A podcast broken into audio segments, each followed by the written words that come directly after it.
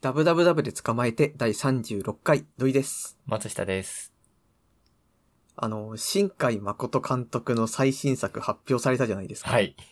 すずめの戸締まり。はい。なんかもう、あの、前回が天気の子でもう3年前って聞いた時もうめちゃめちゃ驚いちゃって、ああ、それはそう、すごい驚く。そう、あ、そんなだったんだ、みたいな。うん。 しかもなんかあの、この3年間、どっちかというとその思い出の薄い3年間じゃないですか。まあね。そう、だからって、あ、こんなあっという間に過ぎちゃうんですね、っていう。うんうん。あの、なんか3年ごとに新海監督って出してるじゃないですか。あ、そうだねそ。それも結構驚きっていうか、なんか天気の子じゃないや、一個前の、君の名はでドカーンと来たって思ってたけど、でもそうでもないし、うんうなんん。だっけ。星を追う子供ちゃんと出てたし、3年前に。うん。っていうのがありつつ、また3年経ったんだっていうことっすよね。そう。しかもなんか3年ごとにちゃんと自分の作品作るってかんいや考マジすごいえらんないっすよ。すごすぎる。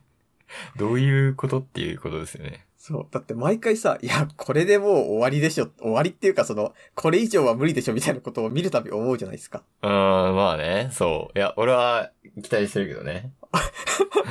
え、ちょっと PV、俺、ま、マジ50回ぐらい見たんですけど、見ました見た見た見た。いや、なんか最高の雰囲気しませんなんかあの、うん星を追う子供にちょっと雰囲気似てましたよ。あー、ちょっと近いね、確かに。そう。あとなんかこう、扉を鍵でガチャッとしそうそて、うそう。もう、うおーでしょ。すごい良かった。ったですね。すごいよかった。そう、あのー PV でさ、うん椅子が、あのちっちゃい子供用の椅子みたいなのが落ちてくるシーンあるじゃないですか。うんうんうんうん。なんかあれがこう落ちるたびにめっちゃこう、うわ、いいなって思ってました。俺はあの女の子がこう、とことこ橋かけて姿見て、うわ、いいと思ってました。そう。なんかかなりね、期待です。え、あれさ、あの、曲さ、公開されてないけど、夜遊びっぽくないって思うんだよな、声が。あー、どうだろう。で、同じように感じてる人いるかなと思ってググったら、そう、夜遊びっぽいっていう人もいるけど、まあ少なくはあったし、うん。なんだっけ、えっと細田守監督がこの前、夜遊びを、まあ声優として使ったから、それはないんじゃないかっていう考察が早速ありましたね。へえ。けど俺ちょ声夜遊びっぽい気がすんだよなっと私は夜遊びにちょっと造形が深くないんであれなんですけうど。んう。うんん。ルー、ルールルルルルルのところです。どうなんだろうちょっと期待ですね。そう、なんかあの、最初の方でさ、ズタボロの男が歩いてくるじゃないですか。うん ズタ、ズタボロ、まあまあまそう、ズタボロっていうかなんかこう、ちょっと髪ヨがレ長ッい系とのねした男が。あ。うん。そう、なんかすごいちょっとこう、懐かしい雰囲気になりませんでした。あー。ああー、こういうう感じだったな、みたいな。昔のキムタクみたいなんかすごい、ああ、なんかこの映画す、こう、俺知ってる、この映画の導入、みたいな。な。うんうんうん。なん かこう、やっぱ、なんかこれがいいのか悪いのかは別として、うん。なんかずーっとこう知ってる監督だとさ、どっかに懐かしさ探しちゃいますよね。ああ、そうですね。そうう。んうん、あの、一番最初に監督が出てきた時のその時代の空気感だったり、もしくは一番最初に作ったその作品自体の空気感だったりとうか。んうんうん。だからこう常にね、ああ、なんか0年代の雰囲気あるかなっていうのを考えちゃいます。ずっと探していたってやつですよね。そうそうそう。そうそうそう。いやー、ゼロ年代生きてほしいね。あと、気になるのが、うん。あの、今までの映画、ここ3つぐらいが、割とその世界観繋がってる感じだったじゃないですか。あー、はいはい。三葉なんかは同じ世界で次の映画でも出てるし、みたいなことですよね。そうそうそう、だからこれまたどうなのかなっていうのが結構気になりますね。気になるね、確かに。そう、なんかあんまりその、なんか重箱の隅だけ見つけるのも良くないんですけど、でそうもやっぱりこう、わ、かりやすく書いてるわけ。けじゃないですか。そうですね。ってことはまあこっちも探さないといけないよな、み たいな。そう、まあ、2回目、3回目行った時に見つけようみたいな、もう、もうその準備はできてるぜっていうこ とですよ。そう。だからまず前作ちゃんと見なきゃみたいな話で。はい。そう、あのーちょっとこう、この間ね、まあ、新海誠監督最新作出たってか出るっていうことで、うんじゃあちょっと旧作見ようっていうことで、まあ、天気の子をね、見たわけですよ。おで、見たときに、まあ、今までのこう、いろんな、まあ、君の名はであったりとかっていうのを考えたときに思ったのが、ー。うん。あの、ちょっとこれは別の作品になってしまうんですけど、あの、僕の好きなアニメにコンクリートレボルティオっていうのがあるんですよ。うん。ちょっと、存じ上げないですけど。そう。あのまあ、これは、まあ世界観としてはなんか超人がいて、いろんな超人が悪と戦ってますよ、みたいな、うん。そういう世界なんだけど、なんかその最終話のセリフが僕はものすごく好きなんですよ。うんこれが何かっていうと、こう超人には必ず対になる悪がいるっていうセリフなんです。うん。で、まあ、これってどういうことかっていうと、例えば仮面ライダーっぽい超人には、なんかそのショッカー的な悪がいたりとか、うんウルトラマンっぽい超人には、なんかあの他の星の、なんか宇宙人みたいな悪がいるみたいな感じで、うん。なんか A には A、B には B っていう風にこう対応してる存在がいるっていう話なんですよ。はい。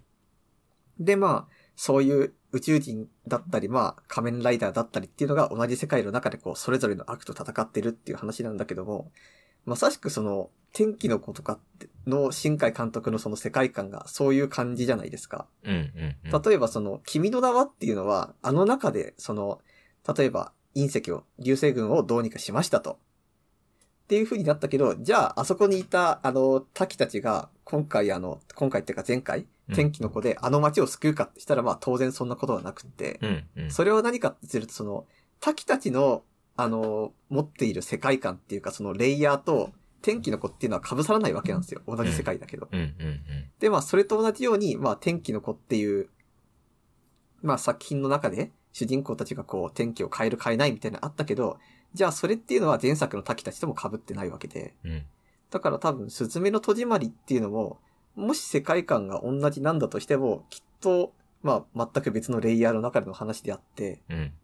なんていうか、これがこう、同じ世界観だからといって、まあ、天気のこの救済足り得るかってしたら、まあ、そうはおそらくならないんだろうな、みたいなことを、ちょっと思いました。ああ、そうですね。そう。あくまでも、その、世界系とし、なん、世界系って言葉はまああるわけですけど、うんでも結局、世界系ありきで、なんていうか主人公たちが世界を変える変えないではなく、うん。主人公たちがこっちを選んでるのを俺たちが勝手に世界系って呼んでるわけですよ。うん。うん。うん。うん。うん。だからって、世界系ありきだったら多分いろんな主人公たちの選択が他の、例えば、君の名はの、以降の糸堀の、ん糸堀を救う救わないみたいな、あの、はいはいあの街の復興あるなしっていうのが天気の子にこう生かされたりとかっていう接触が、うんこの世界系メインだったらあるはずなんですよ。うん。でもそうではなく、主人公たちが選択をしてるっていうことの方にウェイトが大きいからって、なんか実際のところでは、その君の名は以降の糸堀が描かれずに、まあ普通に東京も水没しちゃうし、みたいな。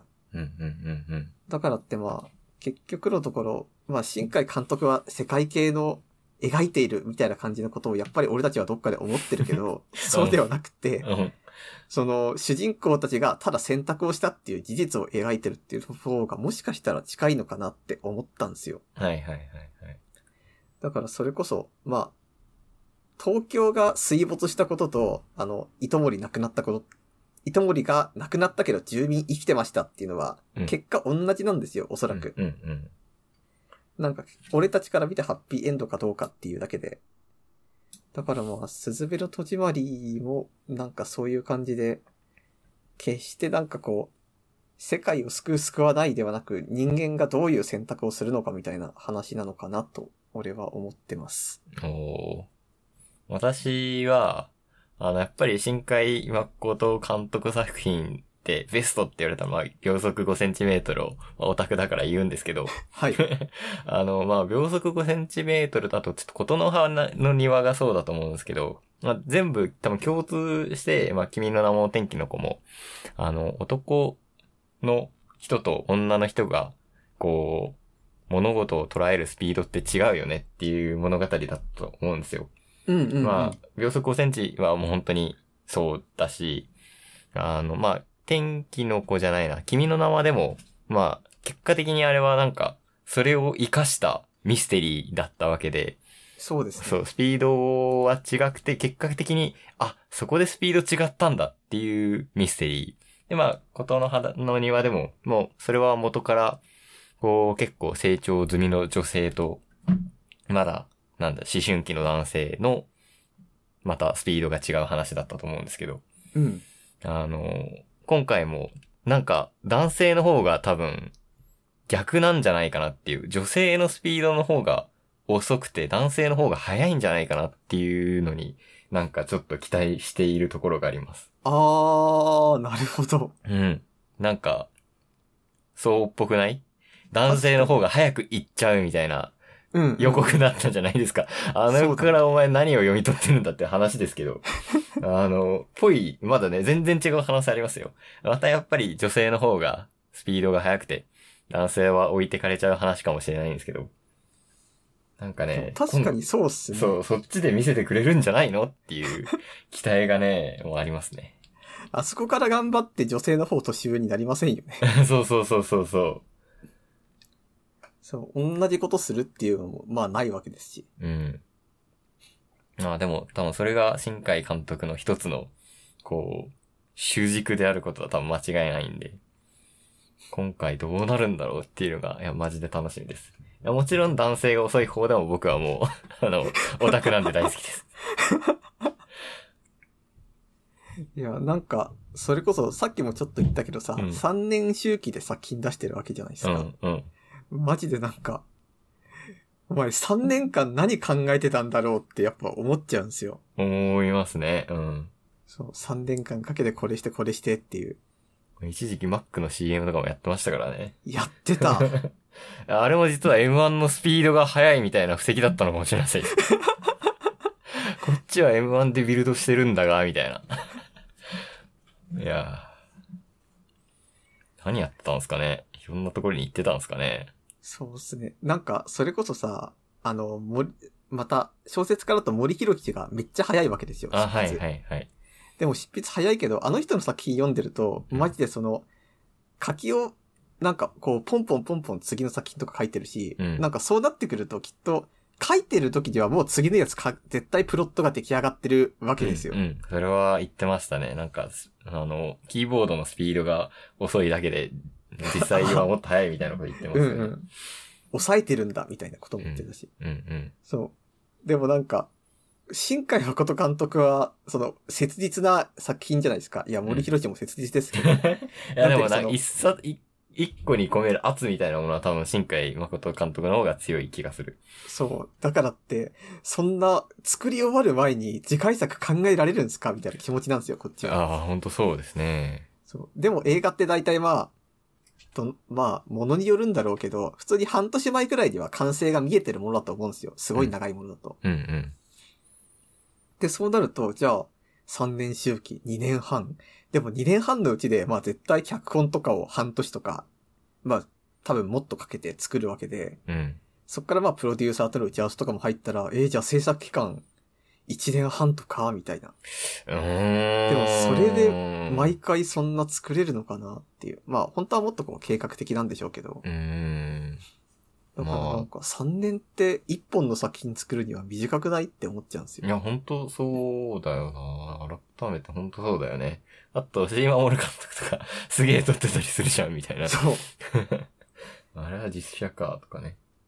そうだ、でも、なんか、押井守監督の話ですごい好きなのがあって、うん、うん。なんか、俺はなんか予算に合わせて作るのが得意だみたいあな、。言ってましたね。そう。あれがすごい好きで、はいはいはい。まあ確かにまあ、そう、そういう側面はあるのかもしれないなっていうう。んうんうん。なんか、だからまあきっと基準なんですよね。新海監督はもしかしたら3年刻みで作るのが得意なのか、うん。まあプロデューサーにせっつかれてるのか。まあ多分、ちょうどいい締め切りを用意してもらって3年なんでしょうし。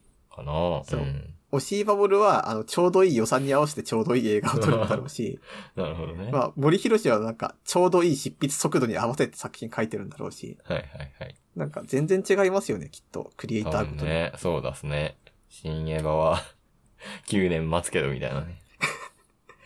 あ、そう、あの、新ウルトラマンうもん。発表されたじゃないですか。楽しみですね、でも。そう。なんかすごい、あの、随所で、あ、この人ウルトラマンやっぱめっちゃ好きだなって思いま した、見てるときに。そうですね。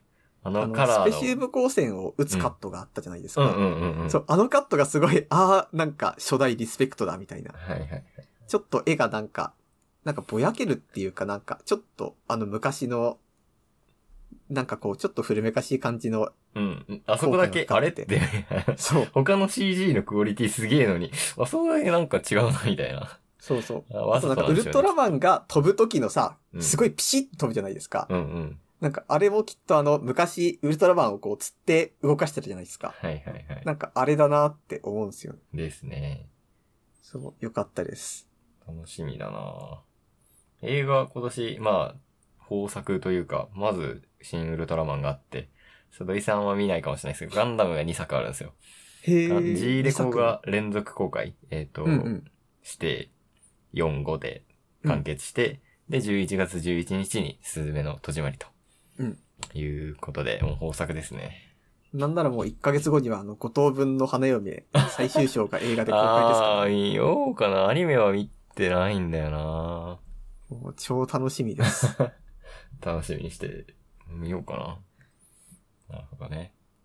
やっぱなんか、最近、ここ、それこそほんと、ここ数年になってくると、やっぱ映画ってさ、ファンとしては、面白いもの見れたらいいって言ったらまあ大前提であるんですけど、うん。それにしたってその、売り上げバーンと出てくれたら嬉しいじゃないですか。うんうんだからってあの、こう映画の公開時期を見てちょっとヒヤヒヤするみたいな変な気持ちによくなるんですよ。うん。うんうん。これ。大丈夫かなっていう。いや、俺、それを一番思ったのは、あの、白箱の時ですけどね。あー、でもあれはなんか一番絶妙なタイミングだったと思う。 絶妙、まあ、絶妙すあぎのですけど、中ね。だと絶妙だった。確かあの、前後どっちも規制入ってて、そうそうそうそう。そう、白箱公開のタイミングがなんか、ちょっとしたスポットに入ったみたいな。そうですね。いやー、楽しみ。そう白箱はあのーなんかアニメ制作現場が大変みたいな話だだったじゃないですか、映画も。うん。でもなんかもうこっちは上映期間で大変だよなっていうのをすごい思ってまうした。ーん、本当に、そう。まあ、面白かったですけどね。うんなんかもっと見られてもよかったんじゃないかっていうのはすごいありそます、れはそう、本当に。こう少なかったみたいですし。あの、新エヴァが、なんか割とすぐにいろんなサブスク来たじゃないですか。はいはいはいはい。なんうかあれとかだってまあそういうのありますよね、きっと。ーん、あるんですかね。早いですよね、本当に。うん。まあでいやも、ちゃんと映画館で見ますわって感じだわ。そう。 あのー私、なんか割とそれで映画館で見なくて後悔したのとかもいくつかあるんで、うんうんうん。やっぱ見なきゃいけないですね、映画館で。ですね。そう。やっぱ個人で音響は揃えられないっていう結論に最近落ち着きました。そうですね。やっぱ違うよなっていうのはもう確定。うん。あー楽しみ。すずめの戸締まり。本当に楽しみ。そうだ。あとあの、そういう創作つながりでもう一個なんですけど、うん。あの、さよらなエリー読みました。はい、読みました。そうあの、藤本つ樹監督 の、はい。監督じゃない。 つ樹さんの。はい。はい。まあ、これをこう読んで、まあ、感想どうだったっていう話なんですけど、うんうんうん。私は正直なことを言うと、まあ、うん退屈だったな。つまんな、おーつまんないとは言わないけど、退屈だったなっていう感じなんですよ。うんうん。え、どう思いましたいや、俺は、面白かった。面白かったし、結構前の、えっ、と、ルックバックと同じように、ルックバック結構震えながら読んだんですよ。同じく、震えるシーンもあったけど、うんまあ、ルックバックの方が面白かったなっていう感覚はあったのと、そう、お同じく土井先輩どう思うかなっていうのはすごい思ったこと。なんか、私の、こう、全体を見たときに、あうんこういう、なんかこう、評、評価って言ったらあれですけど、なんか作品全体の評価としてはやっぱつまんなかったっていうのはさっき言った通りなんだけど、うん。例えばあの、あれがさ、公開されますよってなったときに、うん。もうみんなでわっと盛り上がったじゃないですうんか。うんうん。で、おーって、たつきさんが新しいの書くぞってして。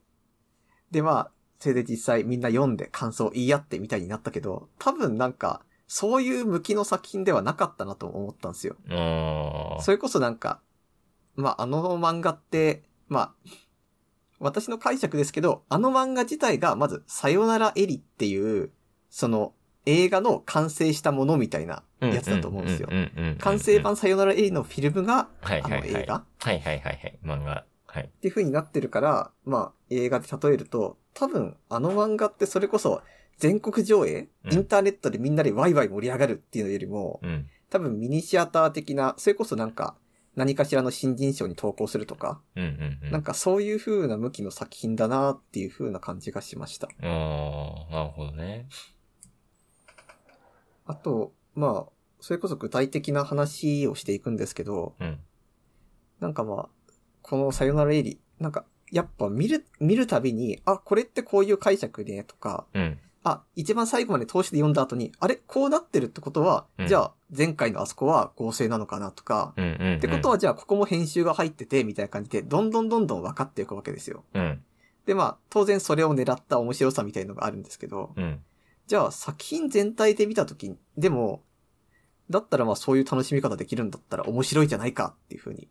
まあ、そういう考えもあるんでしょうけど、私は逆に、そういうの全部ひっくるめた上で、さっき言った通り、あの漫画はさよ完成版さよならエリの映画フィルムなんだと。うん。だとしたら、一番最初に通して見た時の感想こそが、あの漫画で一番こう、重要だ、重要っていうか一番大切にされるべきだと思うんですよ。うん。うん。だってその、あの漫画自体自体がさよならエリを作るまでの話であってフィルムなんだら、もう、こっちがその後考察したのは、全部その、後付けの感想って言ったらあれですけど、うん。なんかこう、全部区切ってみた上での感想になるじゃないですか。うん。うん。うん。でもまあ、でも本当は区切る前の一本のフィルムとしての感想が一番正しいから、俺は自分の中の一番最初に見た、あ、つまんねえなっていうのを、一番尊重しなければいけないと思いました。うん。なるほどね。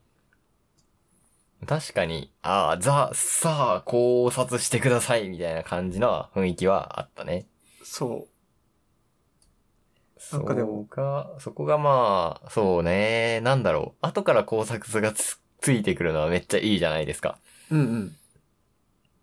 そうじゃなかったのかもなっていうのは思うところ。あそれ私も思った。うん。なんだろう。思ったのが、えっ、と、なんかハンターハンターの考察ってめっちゃいいんですよ。なん,、はいなんでかっていうと、 またハンターハンターの話してるわ。あの、なんでかっていうと、もう、後からついてくる考察だから。うんうんうん。あと、なんか、えっ、と、このさよならエリを見て思ったのが、あの、のび、ドラえもんの映画のあの、のび太の魔法、魔法の世界的なやつ。あの、あ、ドラありますね。あれってなんか1回目のお終わりちゃんちゃんの終わりがあるじゃないですか。えっ、と、うん。もしもこの世に魔法がなかったら、あ、全部元通りになったね。ちゃんちゃんおしまい。あれでもあっちに行った魔法世界の人たちはどうなるのっていう終わりがあるわけじゃないですか。うん。あれ身があったんだけど、なんかあっちの方が優れてるなって思っちゃったんだよな。あれをこ超えられてない気はするんだよな。それこそ、なんていうか、考察、なんか、筋道が立ちすぎてる気がするんですよ。うんうん例えばさっき言ったハンターハンターで言ったら、なんか登場人物がこういうことを言ってたけど、え、だったらさっきのあれ何だったんだよみたいな、うん。うん。数巻戻ってこう考えるみたいな楽しみ方があるわけじゃないですうか。んうんうん。でもさよならエリってこう、割とちゃんと時系列通りに並んでるし、登場人物が必要な言葉を全部言ってるわけです。うん。そしたらまあ当然俺たちは、それ、そういう楽しみ方になりますよっていう。うんうん。でもなんかそれってもう考察じゃなく、ないんですよ、おおそらく。。うん。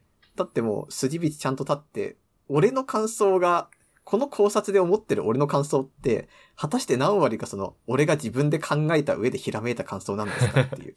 あー、なるほどね。そうだってもう思いを巡らすっていうよりも、その正解探しになるじゃん、あの書き方って。うんうん。だから、それがちょっと違ったなと思いました。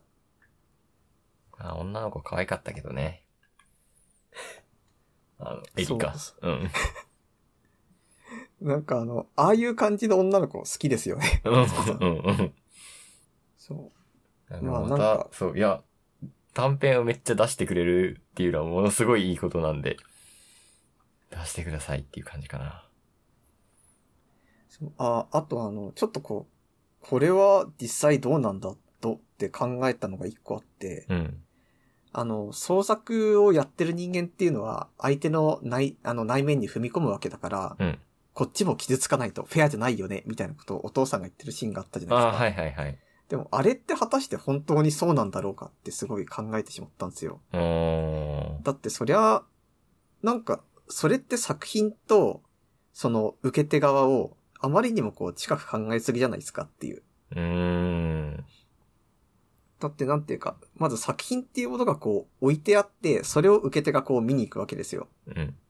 で、そこではまあ当然、この映画つまんなそうだから見ないでおこうっていう風にする権利だって当然あるし、うんうん。もっと言うとその、当然どの作品にもどんでん返しとか用意されてるわけですよ。うんうん。なんかそういう一つ一つのギミック、どんでん返しですら、こっちをこう驚愕化するために作ってるわけで、うん。でもそれって映画の当然の作法なんですよ。うんうん。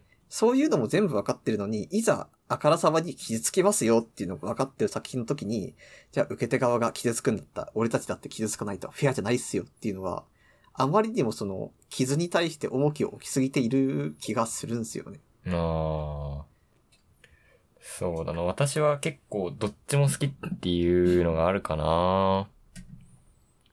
村上春樹も、 あの、は、えっ、と、多分、うん。えっ、と、向こうには傷を、まあ、要求はしないですけど、向こうは気づけるけど、それはこっちが健康じゃなきゃ書けないみたいなことを言ってるんですね。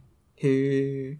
なんかそれはそれで、うん、本当になんだろう、作家だからって、もう毎日、こう、なんか、変なイメージですけど、酔いつぶれて、いろんな人と語って、なんかドロドロの世界で生きて、ヤクザな職業だぜ、みたいな、風じゃな、風じゃダメだよね。まあそれでも最初はいいけど、なんだろう、それでは自分から物語を生み出せなくなっちゃうよねって言ってるんですよね。へえまあ。それはそれで本当にそうだし、村上春樹作品はもうすごい好きなので、うん、村上先生がいるんだっ たら、そう、そうなんだろうっていう気持ちもあれば、なんだろうな、なんだっけ、この前死んでしまった、ああ、あの人ですよね。はい、夜行列車じゃなくて、えー、えー、出てこない。ちょっと待って調べていいですかなどうぞ。そう、私も今聞いてて、その人のことはちょっと思い浮はかいびはまい。私し小説の作家の西村健太さん、区域列車ですね。た。うんうわ、あの人も本当に、もう区域列車そのままなんですよ。人生として。うん。それで、区域列車以外の、ものすごい小説を書いてるっていう、こと、もう本当早く死んじゃったのは、なん、でもあの作品を書いてて、うーん、生きて、いくのは難しい。もう本当ロックンローラー的なことですよね。うん。こともある。で、もうもちろん区域列車ももうすごすものすごい 面白いし、なんなら私が多分あれよ読んだのって多分2007年の本当に、あ、11年か、2011年の、えー、賞を取った時に一回読んで、ここの前また死んだ、 死んでしまったから読み返したんですけど、もう体験そのままなわけで、もう全部残ってるっていうか、あ、こうだ。ったのねっていうところが一箇所もない、それほど強烈なインパクトを、なんか与えてたんですよ。うん。本当だから、なんかどっちもお面白いし、どっちもありだなとは思いますかね。なんか、それこそこう、どうなんでしょうね。村上春樹のそれってやっぱりこう、長く生きてるかうら、ん。そうなったっていうのは当然あると思うんですよ。はいはいはい。まあこれ長くっていうのは純粋に命云々っていうよりは、うん。その自転車操業で書くか、そうではないかみたいな。はいはいはい。なんか、あの人は割とこう、コンスタントに書くじゃないですか。まあそうですね。なんか計画的に書くじゃないですけど。はいはい、はい。なんか今だったらちゃんと一日のライフスタイルが決まっててう、ん。なんかマラソンをしたりもするし、うん。で、まあ小説も書くし、みたいうんな。。だからまあそういう人の発言だからそういうのは出てくるし、まあ私小説だったらまあそうなるかっていう話でもあるんですけど、うん。うん西村さんに関しては。そうね。むしろ健康な私小説家っていうと誰なんだろ健康な小説家。 誰でしょうね。うなんか難しいっすよね。なんていうか、まあ別に身を持ち崩すとか全てでは当然ないんですけど、うん。なんかこれは今ちょっと思ったのが、うん。それこそその、常にすごい、こう、破天荒な生活をしし続けて、うん。面白いものを書き続けるって、多分すごい大変なことなんですよ。うん。うん。なんでかっていうと、あの、どんなものにしたって類型ができてしまうんですよ。うん。うん。うん。例えば酒で俺は身をの持ち崩したけど、それでもまあ名作書いたぜっていう人がいたとしても、うん。例えば毎日毎日こう酒を飲んで小説書くっていうことをしたら、もう5冊6冊書いたあたりで、さすがにもう酒からは始まる発想ってなくなると思うんですよ。ああ、そうかもね。うん。だからそうなった時に、じゃあ、破滅しながらでも、やっぱり人と会わなきゃいけないし、うん。なんかテレビつけるでもいいし、映画見るでもいいし、何かしら他のことをやんなきゃいけないわけですよ。うん。うん。でもなんか、そうなってきた時に、やっぱりその、じゃあなんか、俺たちは、なんか、ただ、ああ、あの人はなんか、すごいもう、私生活もめちゃくちゃだけど、まあ、それを芸の肥やしにしてるんだなって、ただ思ってるけど、向こうとしてはこう、新しい形でのなんか破滅ではないけど、うん。なんか強い刺激みたいなものをこう探しているわけで、うん。だからなんか、だからあの人はめちゃくちゃだっていうだけではなく、あの人はきちんとこう、類型ができてしまわないように自分をコントロールした上でのめちゃくちゃをやってるんだなってちょっと思いました。うん。でも多分すごいことなんですよね、それも。うん。西村健太さん、マジですごいと思う。本当に、それで言うと、こっちに傷、傷っていうか私の場合は激インパクトでしたけど、激インパクトを与えるためには、まあ、傷、傷を負った人生を、こっちも傷を負うのは当然だっていうのもあると思いますね。ああ。なるほど。でもなんかその傷、ああ、そっか。俺はなんか今まで思ってたのが、いや、その傷を負わせるって言ったって同じ傷つかないじゃん、だったんですよ。うんうん うん。っていうのも、それこそなんか、酒飲んで言いたくなっちゃったぜっていう小説を読んだとして、なんか、あ、これはでも例えがちょっと違うな。例えばなんか恋人に振られて辛かったっていう、うんうんうん。小説を読んだとしたときに、じゃあ、俺も恋人に振られて辛かったんだなっていう同じ傷がつくかはわかんないわけですよ。うんうんうん。もしかしたらそこにあった小説のテーマが、なんか別れることで新しい人間関係が生まれるみたいなテーマで書かれてたとしたら、俺は、あ、人と別れてもこの先繋がっていくことがあるんだな、爽やかってなる可能性があって、うん。だからそういう、でも、おん、まあ、心に残るものは確かにあったし、俺はそこで恋人の傷を負ってないわけですよ。別れの傷は負ってるけうんうど。んうん。で、これってじゃあ対象、なんか、釣り、なんか同じものではないじゃないですか。うん。だからそういうのも含めて、なんかお前は傷って言って浸ってるけどちょっと傲慢じゃないですかという気持ちがあったんだけど、うん。まあでも実際同じある必要、同じである必要ってないのかもなと思いました。そうですね。そうかもしれない。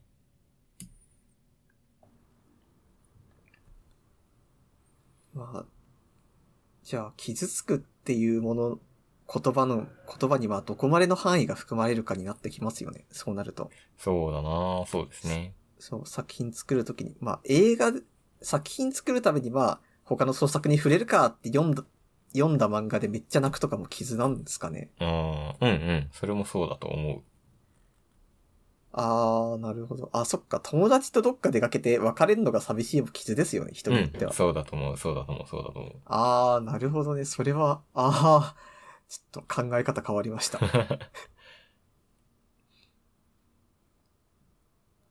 そうですね。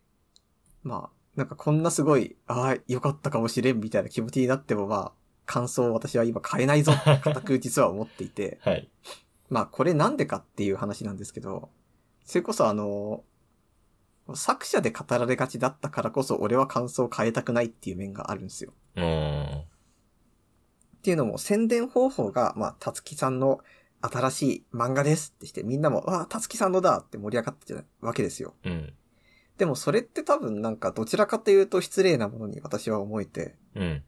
だってその、監督とか作者とか関係なく、その、作品単品で評価するべきだと思うんです、私は。うん。うん。うん。まあ当。然期待っていうのはかかるわけですよう。ん。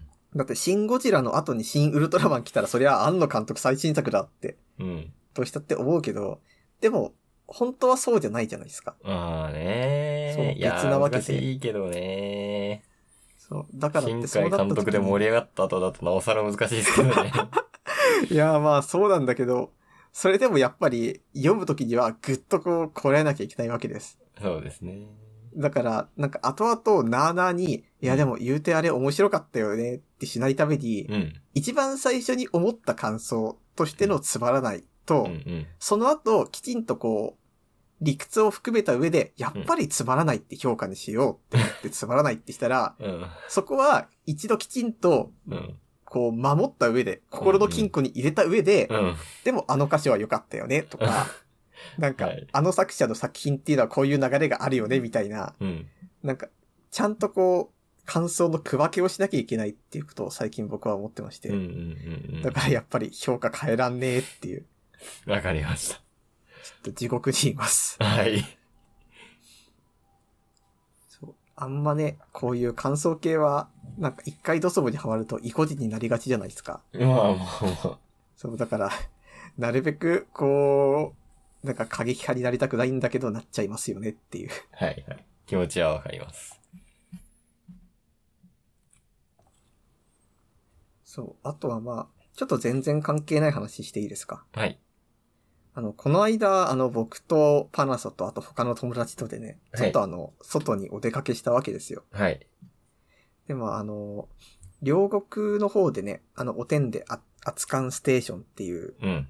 まあ、駅のホームで日本酒たくさん飲みほ、たくさん飲めるよっていうイベントがあって、それに行ってきたんですけど、はいはいはい。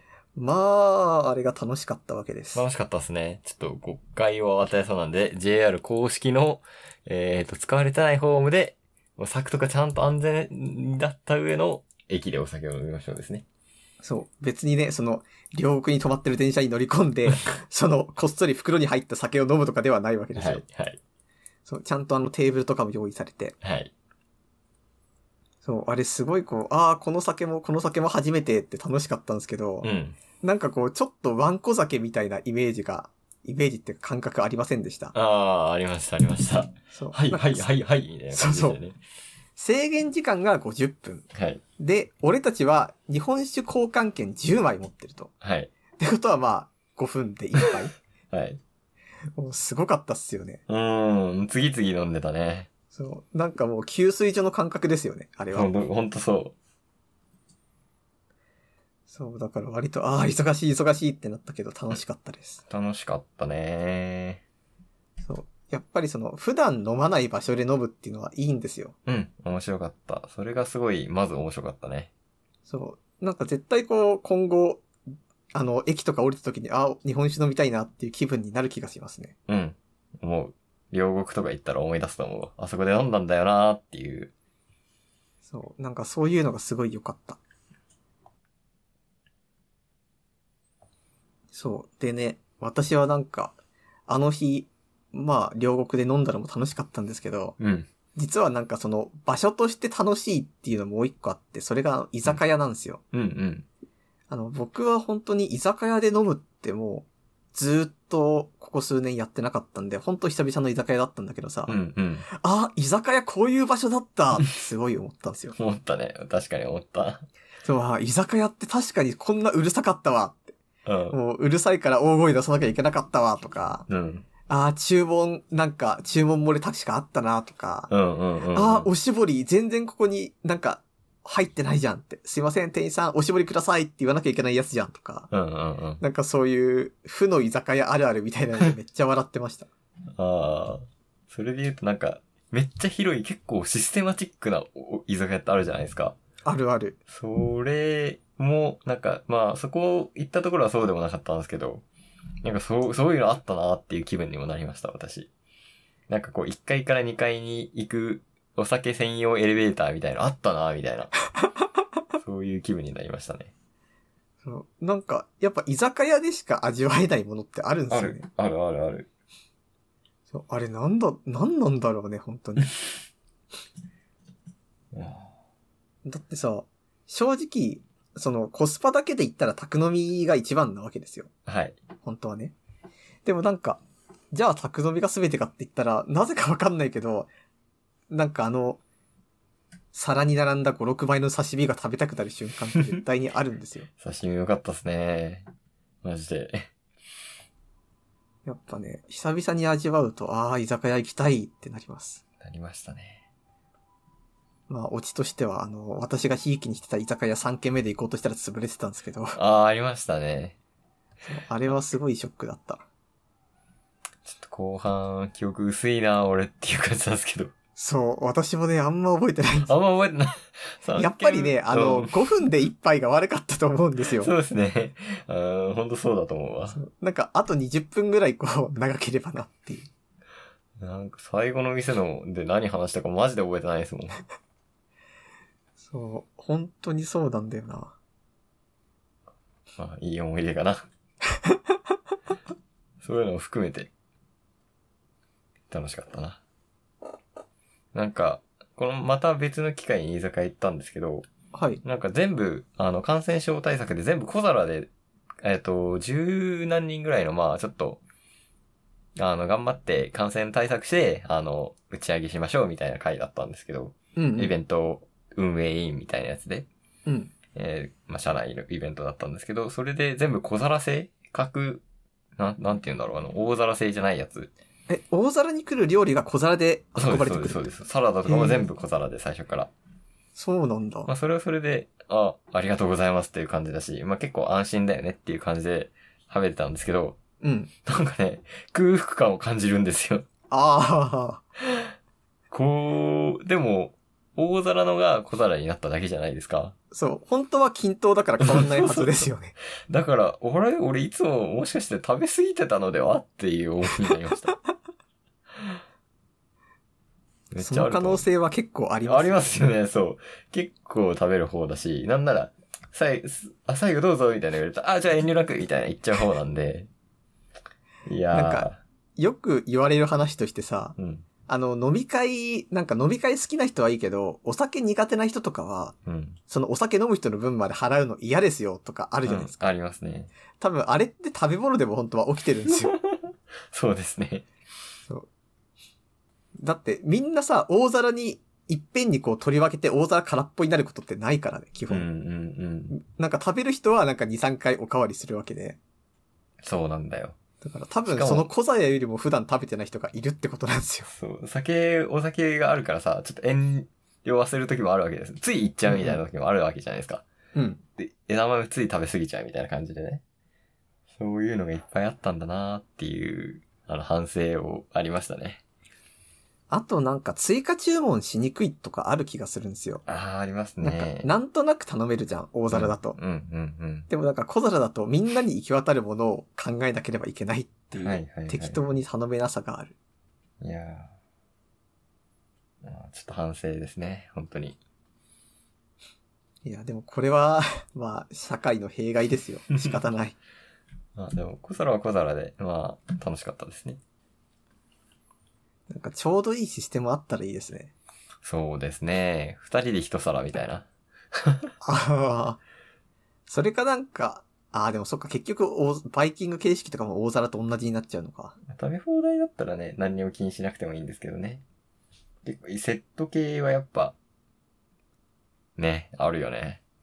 そうだね。デザートまでにはこれぐらいお腹に入ってたいなっていう量あるじゃないですか、やっぱ。あります。それを食べちゃうのがまずい。そう、結局その、お酒飲んだ後って甘いもの食べたくなるけど、うん。その甘いもの食べたい気持ちになるためには、そうんうんうのんゲージありますからね。そうそうそうそうそう、酒と甘いものだけって基本食べたくならないじゃん、やっぱり。うんそうある程度脂っこいものも必要だし、みたいな。そう。だからやっぱ2個ぐらいの鍋で、鍋ちょっとこんぐらいいっとくかみたいな、こう、欲が出ちゃうんでしょうね。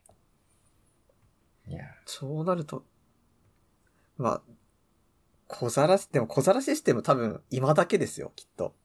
うん、そうだなんねか。、そうだと思う鍋とかの季節になったらもうどうしたって無理じゃないですだっか。て寂しいもん、焼き鳥1本ポンって出てきても ね、なんか盛り上がりにかけるなってなりますよ。 あ、そういう絵面なんだ。 そ確かに嫌だな。う。うん手羽先1本ドカーンとかみたいなね。ああ、そうもう積んであってほしいもん、本当は。うん、それはすごいわかる。そう。手羽先って絶対3、4本食べたいじゃないですそうか。そうそうそう。そうだな。手羽先は2本だったかな。うんうん。そう。いや、思うところがありましたね。やっぱ管理される飲み会ってやっぱ厳しいっすね。 そうだね。なんかそれ話聞く限りもしかしたらなんかめっちゃ多いなって思ってる人いそうだけどね。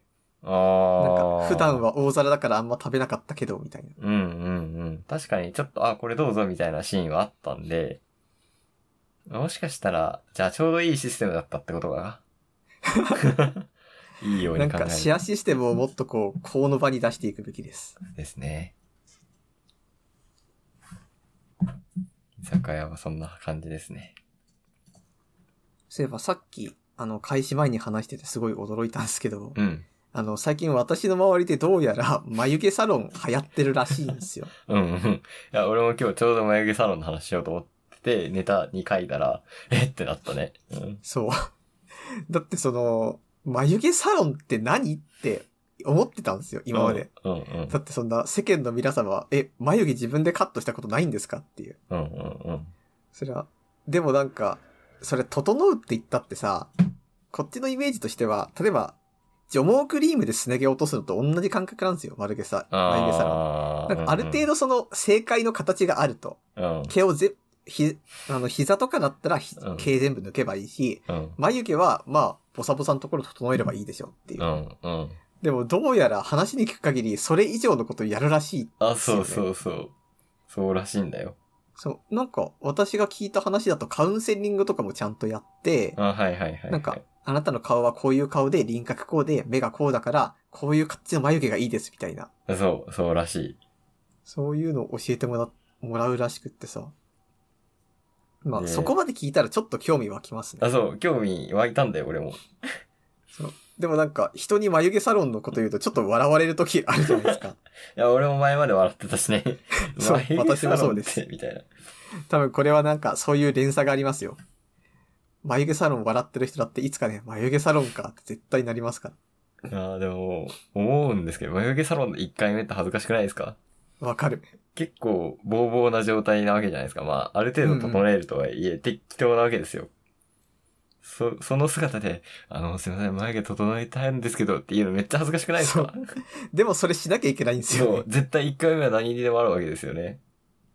そう。なんか、それこそさ、服買いに行く服がないみたいな。あ、そうそうそうそう話そう、ですよね同じ同じ同じ。そうだよ、それだよ。でも、それこそなんか髪切る時とかだってさ、うん。短い髪でこうしてくださいって言っても難しいけど、うんまあ、長い髪だったらどうとでもしようはあるわけ で。あ、なるほどね。そう。眉毛サロンだって、あんたのその顔の輪郭とかも何にも分かってないのに、その最初から細い眉毛で来られたらさ、みたいな。そう思っていくか。なんか、それこそ、私たちの世代だとまだ全然、母親とかがや、ああ、眉毛なんか整えてるんだなっていうのを知るぐらいで、父親は全然やんないじゃないですか。うんうんうん。そう。だから、やっぱりその、私たちの世代が最初のペンギンになるわけですよ。自分たちのその、家庭内では。そうだね。いやー、恥ずかしいなー。めっうん、思う。ちゃ恥ずかしいなー。行かなきどゃうしまダメすかな。せーので行ってみます眉毛サロン。 あー。あ、じゃあ今度遊ぶのは高尾さんじゃなくて、眉毛サロンにします。 えーどういう人に、あの、手術してもらったみたいな。あそうそうそうそうそう。何、どこまでするんだろうね、本当に。わからん。なマんジか、で毛未知な抜きでの抜いて、あの、ライン、ちゃんと作るんですかね。多分多分そうい予想うことだと思をう薄くしていってみたいな。あ、そうそうそう。である程度なんだろう。あれなんじゃないこう、ベリっていいらない部分は、こう、ちゃんとやるんじゃないかな。私、それ系で言うとさ、あの、髭脱毛も結構気になるんですよ。ああ、はいはいはい。え、でもヒゲ脱毛は、なんか、い、いける気がしないいけますよ、俺。いかないけど。そう、私も髭脱毛だったらいけると思う。え、なんかヒゲ脱毛ってなんか言い訳できるじゃないですか。あ、なんか時短目指してるんだよね、みたいなスタンスそうでいけばいいじゃないですそうあか。るあるある。そうでも眉毛サロンはね、違うんだよ。引かなくても、なんか時短とかな、行っても時短とかなんないし。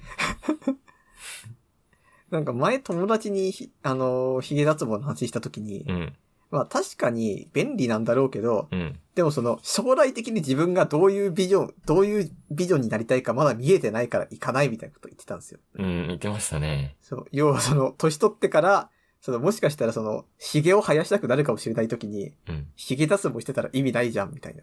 うん。でも、眉毛サロンはそれないよね、きっと。ない、ない。そう。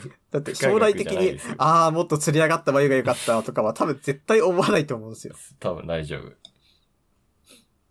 や、行ってみるっか。てみるか。恥ずかしい。 超勇気必要。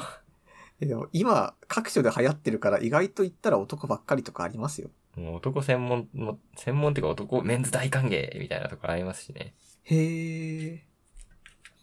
行こうかな、んじゃちょあっ。と思うのがう、ん。髪切る時とかさ、うん。例えばなんか、女性の美容師さんに切ってもらった方がいいみたいな説あるじゃないですか。ああ、まあまあ、ありますねそ。う、なんか、例えば女性とどっか出かけるよっていう時に女性受けだったら女性の美容師さんの方が絶対いいですみたいな。うん。なんか、それと同じことが眉毛サロンにもあるんだろうかっていうのはちょっと気になりますね。あるのかな例えばその、全般的に今流行の眉毛の形だけを追い求めてるサロンだって絶対あると思うんですよね。えー、でも俺女性の方が恥ずかしいよ。こいつこんなんで眉毛サロンとかプープープーってなってますよ。いや、そうなってくると何眉毛サロンのために服買って、うん。髭剃って、えーっと、髪整えて、うん。で、眉毛だけすごいボーボー で、あ、この人は、あの、眉毛さえ整えば100点満点の人間になれるっていう 状態にしなきゃいけないんですかうーん、そう。いやでも、あらゆるものが。それですよね。そう、あらゆるものそうなんだよね。そう、服買うときだってさ、うん。ちゃんと眉毛整えて髪切ってから行きますもん。オンライン眉毛サロンねえかなこうやったらいいですって。ネットショッピング的なね。いやー勇気を出して行ってみるか。まあ、意外といいとこかもしんないですからね。ね、そう、いや、うん、それはね、なんとなく、そう、察してて、上がってるんだけどね、っていう。そう、なんか、私の知り合いは、あの、親戚に会う前に眉毛サロン行ったって言ってて、へえ。そしたらなんかあの、親戚に会った時に、俺うんこの間眉毛サロン行ったんだけどさ、って言ったら超ウケたって 言ってました あーそういう気持ちで行くのいいっすね。受け、いや、でも、もうもはやそういう段階じゃないんだよな。あ、いいね、してるから。そう。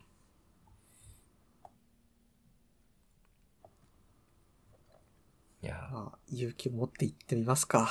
そうですね。じゃあ、エンディングいきます。はい。ダブダブダブで捕まえて。エンディングです。はい。もうちょっと新ウルトラマンの話していいですかあ、いいっすよ。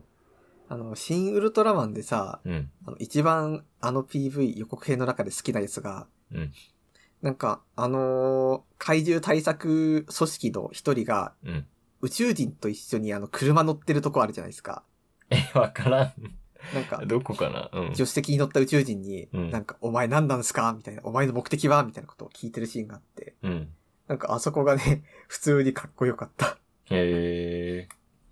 なんかそれこそ、ウルトラマンってさ、パッと思いつくシーンが、やっぱりでかい怪獣と戦ってるシーンじゃないですか。うんうん。どこでにもあるの意外。と怪獣系って、あの、みんなちっちゃい姿にもなれるわけです。そうなんだ。俺、ウルトラマン、まあ、造形深くないんですよ。なんか割と、姿変わったりもして、なんかへね、ーバルタン星人とかはそれこそちっちゃい姿と大きい姿あるし、へえ。あとはなんか交渉ごとの時だけ、なんかちっちゃくなるけど、それはそれとしてでかくなっても暴れられますみたいな。へえ。だからいろんんな宇宙人がいて、だからなんか、そういう、街中に人間サイズの宇宙人がいることの異物感ってすごいんですよ、やっぱり。うんうんで、なんか、ああいうのって本当着ぐるみだけどさ、なんか、特撮系の着ぐるみとはちょっと違うんですよ。特撮っていうか戦隊もの。うん。うんうん。戦隊ものってなんか割と皮膚っぽい体じゃん。敵が。うん。だけど、宇宙人、ウルトラマン系の怪獣っていうのは、なんていうか、ちょっと光沢があるんですよね。スーツっぽいっていうか、あ、そうですテね。カテカしてたりとか、あとはなんか、体自体が一部の器官になってるみたいなのがわかるんですよ。うーん、こう、点滅していたりとか、うんうんうんちょっとあの、透き通って、ちょっとクリスタルみたいな感じになってるとか。うん。だからそういう風に、あ、こいつらは全くその俺たちと生きている仕組みが違うんだなっていうのが分かる存在が、なんか暗闇にポツンといるシーンみたいなのを見ると、あ、これって確かあの、ウルトラマンのあの不気味さだみたいなことを俺はすごい思う。へえ。そう。だからその異物感が、あの、予告編の車に乗ってるところのシーンですごい出てて、あ、これはちょっと楽しみだなって思いました。はいはいはい。じゃあ今度ちゃんと見てみますね。うん。なんか不思議なもので、あの、ウルトラマンって私多分世代、私よりずっと前なんですよ。うん、ですよね。そう、それなのに、子供の頃の私の記憶の中には、なんかウルトラマンテレビで見てた記憶あるんですよね。テレビか。うん。そう、テレビでなんか見てて、ビデオ借りたのか、それともなんか、なんか、普通に再放送やってたのかわかんないんだけど、うん。なんか、昔の作品すごい古かったのとかもガンガン放送していた時期がなんか、それこそ2000年前後うん。 1997、8年とかにあったのかなっていう。へえ、どうなんだろで、まあ、そのおかげがわかんないけど、うな。うんなんか初代ウルトラマンとかも割とね、へえ。懐かしさの気持ちで見れます。じゃあなんか、さらに楽しみっすね。そうですね。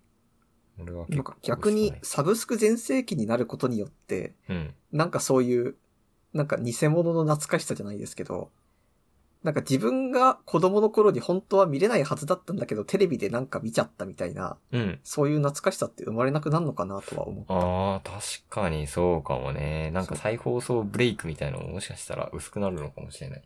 そうなんかこう、原体験を得る、なん、なんか場面が減るみたいな。うん。なんか全部こう、原体験って基本的にまあ選べないじゃないですか、自分では。うん、うん。でもなんか、それでもサブスクがあることによって、こうザッピングして自分の選択で原体験を選ぶ時代が来るかなとうん思いま。す。まあそう多ですね分それはそれで、まあいいものなんだろうけど。うんうんまあ、そうですね。そう。なんかやっぱりちょっとこう、うっかり見ちゃったとか、偶然見ちゃったみたいなのを愛しちゃいますよね。 うん。気持ちはわかる。出会ったやつね。そうそう。いまあ、やどっちがいいっていうのは難しいんですけど。まあ YouTube で出会うとかになるんでしょうかね。ああ、確かに。なんか実況者の人と、人が言ってたやつを見たらとか。うんうんうん。まあ、それはそれで良い思い出っちゃ思い出な気がする。いやーなんかもっと YouTube で、YouTube って結構なんかバンダイ公式チャンネルが、こう、なんだろう、1話ずつ公開にして非公開にしていくみたいなことをやるんですよね。ガンダムチャンネルとか。うんうんうんそういうのもっと広まってほしいですね。なんかガンダムとかもやってますよね。そう、ガンダムね、すごいあれいいチャンネルなんですよ、ガンち ゃん。私は楽しみに見てますよ、G ガンダムとかを。なんか結構あれで、ああ、ガンダムってこういうの結構やるんだって思った。そうね。うーん。なんか割とこう、そそうう,、ね、いう系厳しいのかなって思ってたんで。いや、俺もそう。でも、結構いい取り組みだと思います。それで、俺、バンダイチャンネル一回見放題入ったし。おお。なんか時々思うのがさ、それこそなんか、これから先、例えばガンダムってすごい続いてるわけじゃないですか。うん。でもあと50年もしたら、なんかこうガンダムの最初の頃からずーっとか携わってる人ってまあ、多分全員亡くなるわけですよ。そうですね。でもそうなった後でもガンダムをつおそらく作り続けなきゃいけ ないわけじゃんはい、企業としてはことはないけど、うん。まあ一応利益を考えたら、まあ、ま大あ切な。一応、さ、目標としては1000年続くコンテンツにしようっていうものをあらゆるものが思ってるわけじゃん。うんうん。なんか、どんなにこう作画が危ういアニメだって、制作委員会の時点では、このアニメでずーっとこうやっていきましょうねっていう志を持ってるわけで。うーん。でも、まあそんなの、まあでもガンダムですら50年後、じゃあどうやっていくっていうのがわからないからって、そうなっていく中ではやっぱりその無料配信みたいなうん。そやうつでですね。こう、新しい人たちをどうにかこう巻き込んでいくっていうのが一番堅実なのかな。はい。ぜひ公開してください。見るんで。新しい人じゃないですけど。 こんな感じですかね。そう、あ、あともう一個だけ。あ、いいですよ。あの、イーロン・マスクとツイッターがなんかちょっとバチバチしてるじゃないですあか。 そうですね。そう、あの、イーロン・マスクがツイッターを取るのかって思ったら、うん。思いのほかなんかツイッターが俺たちでやりたいみたいな。 うーん、そうなんだよな。多分そういうことですよね。うん。あぶち壊されるかもっていう不安はあるのかもしれないですね。そうだね。まあ実際なんか一人の人間が、なんかこうそういうの全部決めますっていうのは、どれだけ最良の選択をしても危ういですからね。あだって電動自転車と宇宙ロケットと太陽光発電とバッテリーを作ってる人がツイッターガチでやりますってなんないよねっていうのはまあそうだよな。そう、もしガチでやってくれたら宇宙でツイッター、宇宙で 一番のメインストリームの SNS はツイッターになるんですけどね。ああ、そうですね。ツイッター独占みたいなことですよね。そうそう。多分スペースシャトルとかにもツイッターのロゴが入るし、ああ、それ熱いですね。そう。あとは多分あれですよ。あの、そういうツイッターに書き込む専用の端末みたいなのが、こう壁とかにあるわけですよ。あれですよ、あの、なんか全員共用の。 宇宙で、あの、衛星通信できるインターリンクとかもツイッター無料になるとかあるかもしれない。ああ、なるほどね。なんかツイッター無料のなんか SIM とかが出るわけですか。そうそうそそれちょっといいな。う。いいな。 ツイッター専用端末もかなりいいですけどね。ちょっと前に流行った絵で、あの、公衆ツイッター端末みたいな絵あるじゃないですか。うんうん。それも出てほしいですけどね。それ考えるとちょっとだけ、まあ、イーロン・マスクの手に渡ってほしい気持ちになっちゃった。まあね。じゃあ、メールアドレス読みます。はい。えーメールアドレスは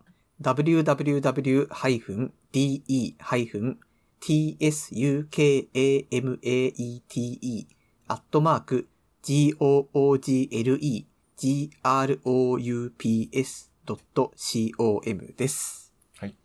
はい、お便りお待ちしてます。はい。